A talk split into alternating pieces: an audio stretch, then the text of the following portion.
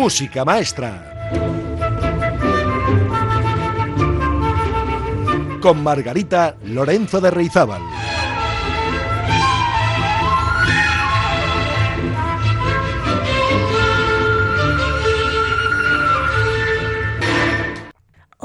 Amigas y amigos, ¿cómo están ustedes? Nos volvemos a encontrar en este punto de encuentro que es música maestra. Hoy el programa número 154 en el que vamos a tratar un tema apasionante y fantástico, porque vamos a hablar de Héctor Berlioz y su sinfonía fantástica.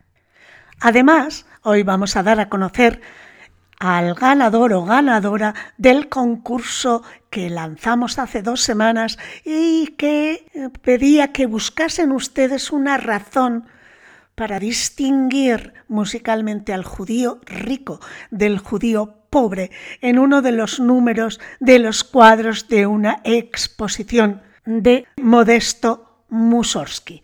Pues bien, tenemos ya vencedora en este caso del concurso. Hemos recibido bastantes mensajes de WhatsApp, e incluso un audio muy peculiar y muy interesante, y también unos cuantos mensajes de texto en el correo del oyente de Radio Popular Erri Ratia. Y finalmente, por unanimidad, nos hemos decidido por la respuesta que ha dado Yulene Cénica Celaya. Así que Yulene es la agraciada con una comida para dos personas en la fábula de Bilbao. Además, acaso Yulene no nos está escuchando en este momento, publicaremos el nombre de la persona agraciada en nuestra página web. Muchas gracias a todas y a todos por participar en este concurso. Habrá más, así que no desesperen. Habrá más menús, habrá más pendrives y otros regalos. Así que estén muy atentos. Y toca ahora que les cuente algunas de las respuestas que se recibieron cuando preguntábamos por la diferencia sonora en el fragmento de Mussorgsky entre un judío rico y un judío pobre. Sally nos dice, yo diría que las cuerdas dan aire de grandeza, es decir, de rico, y al pobre le queda flauta o la trompeta. Bueno, no va descaminada Sally. Begoña dice, en mi opinión, sin saber del tema, la trompeta es el judío pobre. Espero no meter la pata. Bueno, pues no has metido la pata, Begoña. Coldo nos dice, Hola Margarita, me relaja escuchar y además aprender. ¿Judío rico? El instrumento de cuerda. Pues sí, respuesta correcta. Yulene, en referencia al diálogo entre un judío pobre y otro rico de Mussorgsky, el sonido cargante de las cuerdas representa al judío rico y el sonido de la trompeta con sordina al judío pobre. Correcto. Y Edurne nos dice, yo creo que la primera parte corresponde al judío pobre y la segunda al judío rico. Pues lo siento, Edurne, pero va a ser que no, que precisamente la primera parte era la que representaba al judío rico y la parte de la trompeta con sordina suplicante, con notas repetidas, en matiz más suave, era claramente una súplica, casi uno puede imaginar a un judío pobre pidiendo un favor a un judío rico. Y así muchas más que, bueno, no voy a leer, pero para que vean ustedes que ha habido de todo entre las respuestas obtenidas. Pues ahora sí, vamos a dar comienzo al programa de hoy. Empezamos con un fragmento del primer movimiento de la Sinfonía Fantástica del compositor francés Héctor Berlioz. Música maestra.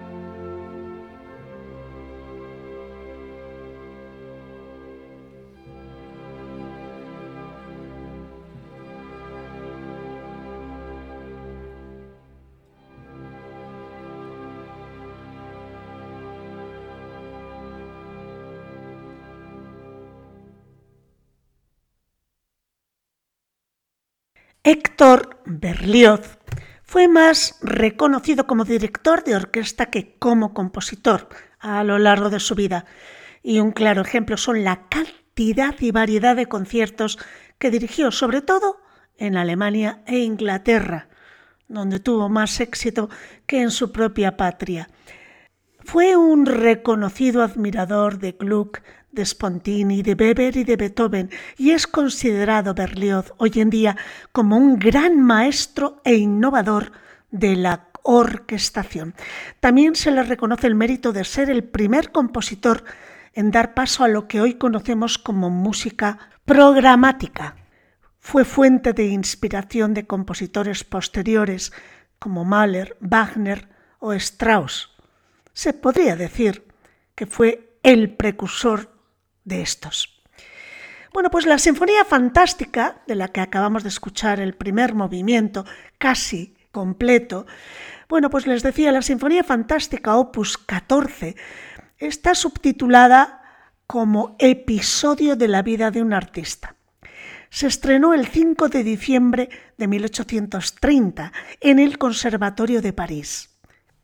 La verdad es que gozó de un inmenso éxito en su acogida, la sinfonía, considerada el primer ejemplo de música programática, es decir, música que sigue un programa literario, consta de cinco movimientos que son respectivamente.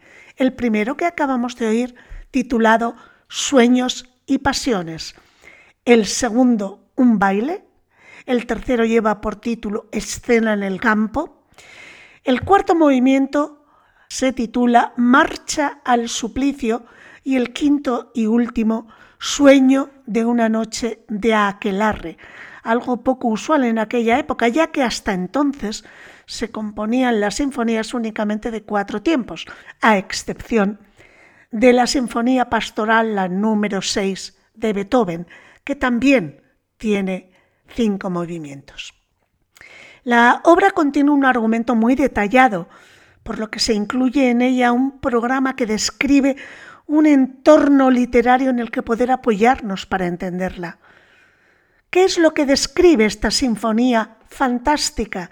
Pues el primer amor de Berlioz, un amor dirigido hacia Harriet Smithson, de quien estuvo enamorado hasta la muerte de esta. Considerada la obra más representativa del compositor, la Sinfonía Fantástica consagra a Berlioz como el gran compositor del romanticismo, al menos de la primera mitad del romanticismo. Bueno, vamos a por el contenido de la Sinfonía Fantástica. Está inspirada, como buena obra programática, en un texto literario.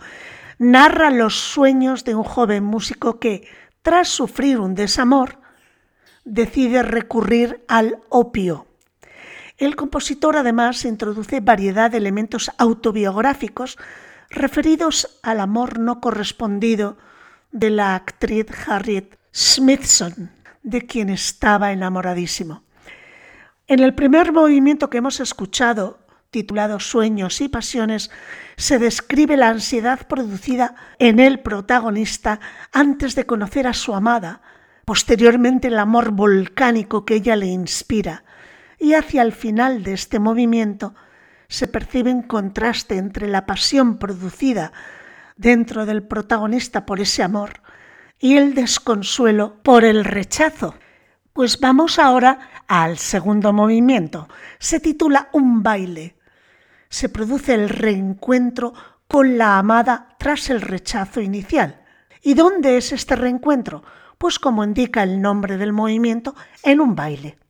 La música adopta entonces el tiempo de un vals, describiendo así la inquietud dinámica y móvil del protagonista.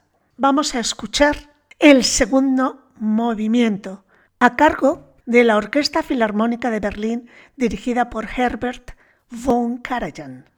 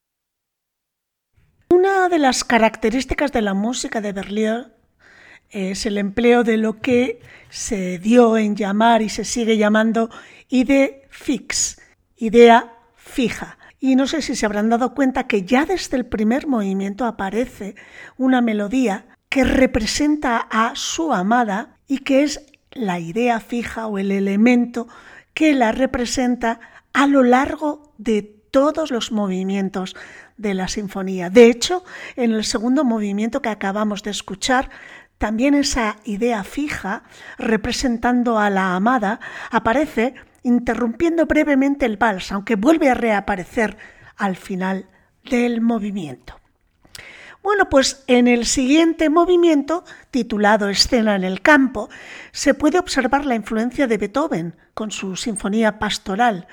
En esta escena campestre nos describe a dos pastores, Berlioz, representados por el dúo formado por el corno inglés y el oboe, disfrutando de una maravillosa tarde de verano. Hacia la mitad del movimiento, atención, aparece la amada, es decir, esa idea fija, y es invadida por terribles presentimientos. Más tarde se alternan distintos sentimientos que se manifiestan en forma de contraste. Por un lado, la esperanza frente a la duda, por otro, el sufrimiento frente a la serenidad, y así sucesivamente. Al final reaparece el corno inglés, recuerden que era uno de los pastores, evocándonos de nuevo el tema del comienzo, y finaliza con un redoble de timbal, dando lugar a un clima misterioso. Escuchamos este tercer movimiento, escena en el campo de la Sinfonía Fantástica de Berlioz, a cargo de la Royal Concertgebouw Orchestra, dirigida por Daniel Gatti.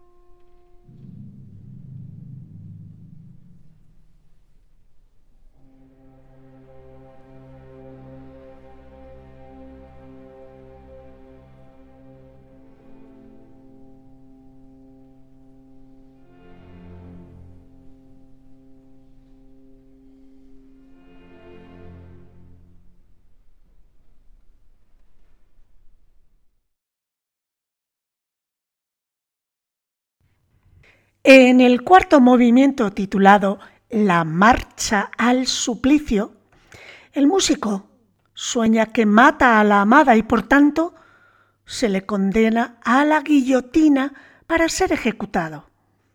En ese momento recuerda por última vez el sentimiento de amor que sentía por esta mujer. La marcha al suplicio se trata de una marcha y está basada en dos temas principales interpretados cada uno por las cuerdas y por los vientos. Y el movimiento finaliza con unos redobles de tambor y timbales junto con acordes interpretados por los vientos metales que simbolizan el poder de la justicia. Escuchemos la Orquesta de París, dirigida por Daniel Barenboim, en esta Marcha al Cadalso, cuarto movimiento de la Sinfonía Fantástica de Berlioz.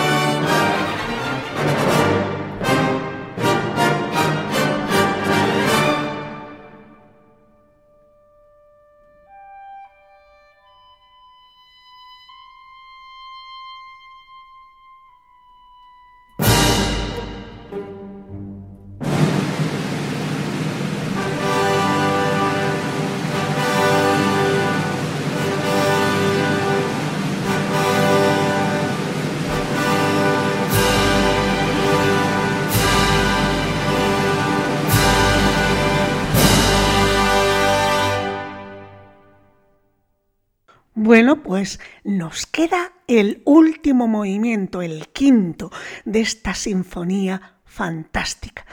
Este movimiento final lo tituló Berlioz Sueños de una noche de aquelarre. En el argumento, el protagonista presencia su propio funeral rodeado por brujas y espíritus, entre los que puede ver a la amada transformada en una arpía.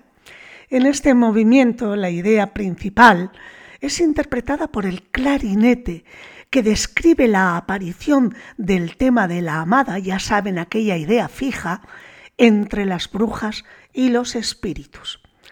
El Dies Irae, que es una melodía del siglo XII perteneciente al canto gregoriano y que forma parte de los requiems, de la misa de requiem, pues se introduce en este último movimiento junto a la ronda de las brujas, acompañado del tañer de las campanas. Pues prepárense, sueños de una noche de aquelarre, con Daniel Barenboim al frente de la orquesta de París.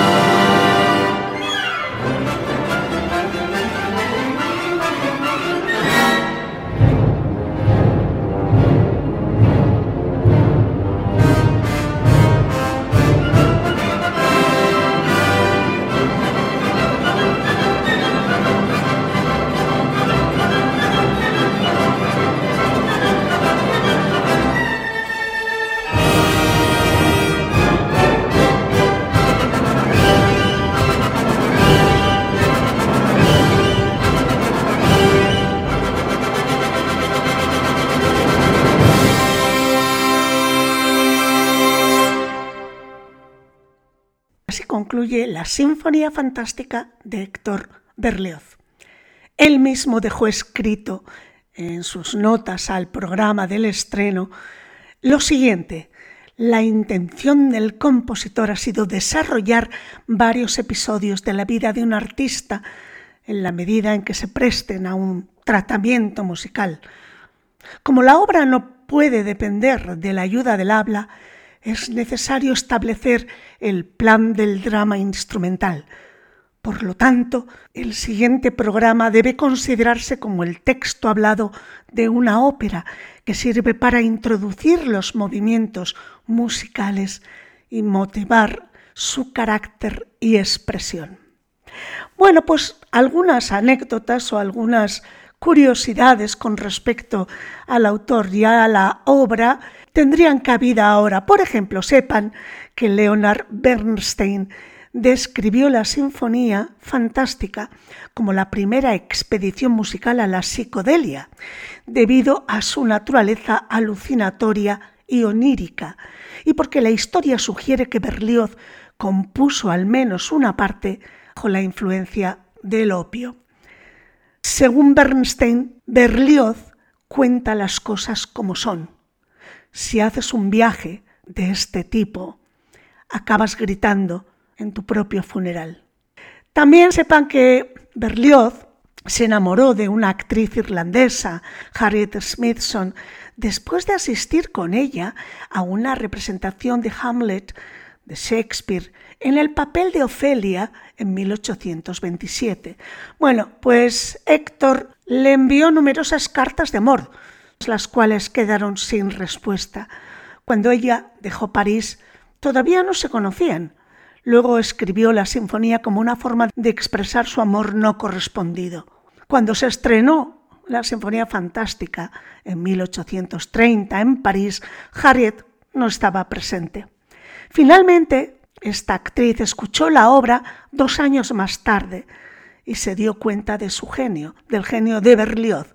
Los dos finalmente se conocieron y sepan que se casaron el 3 de octubre de 1833. Su matrimonio, sin embargo, se volvió cada vez más amargo y finalmente se separaron después de varios años de infelicidad. Madre mía, qué historia, ¿no? Más truculenta. En fin, da para una película. En cualquier caso, con esta obra, Berlioz se consolidó como compositor y esta composición entró a formar parte de la gran música del periodo romántico.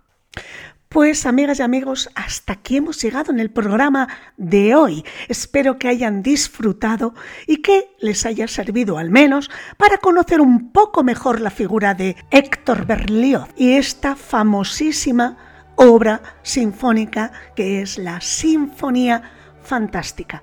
Les dejo también con Berlioz, que lleva sonando desde hace un ratito, que es nada más y nada menos que el ballet de las sílfides una de las partes de los movimientos de la damnificación de Fausto, también de Héctor Berlioz. De nuevo, felicidades a Julene y gracias por participar en el concurso. La semana que viene, más. Bueno, dicen que mejor es imposible, eso dice Wyoming, pero yo creo que sí, siempre podemos hacerlo mejor. Agur amigos, agur amigas.